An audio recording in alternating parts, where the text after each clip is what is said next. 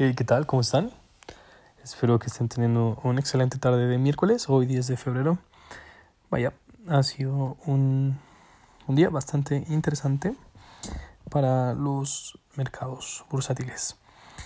El día de hoy, el Dow Jones alcanza niveles récord, ya que las ganancias en energía compensan el rojo en las acciones de los consumidores.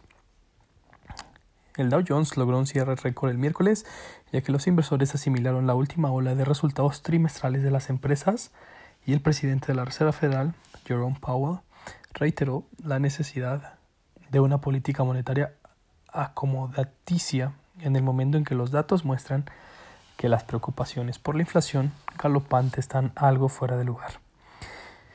El promedio industrial del Dow Jones subió un 0.2% o 61 puntos a un máximo histórico de 31.437.41 dólares.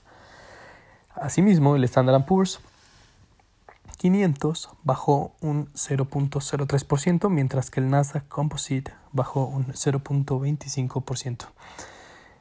En noticias nacionales, el peso avanza con la mirada puesta en la primera reunión de Banjico. Y bueno, eh, en, esta racha el precio se ha habido apreciado frente al dólar, luego de que los inversionistas asimilaron una serie de datos favorables en distintas regiones y las campañas contra el COVID-19 se desarrollan en buen rumbo. En otras noticias, la Bolsa Mexicana de Valores y la, y la Viva caen lastradas por sector de consumo básico. En noticias internacionales, esto es para que tengan en cuenta si tienen acciones de América Móvil, ya que esta empresa invertirá 8 mil millones de dólares en 2021. Va por red 5G, aunque no en México.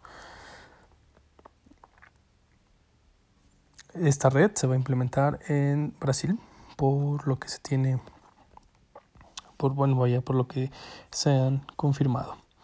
También Colombia y República Dominicana alguna de estas tres opciones. Asimismo, Volkswagen reducirá la producción de Jetta por escasez de chips. La producción de algunos de sus modelos en el mundo ahora es el caso de México, puesto que se informó que ajustará su producción del vehículo Jetta.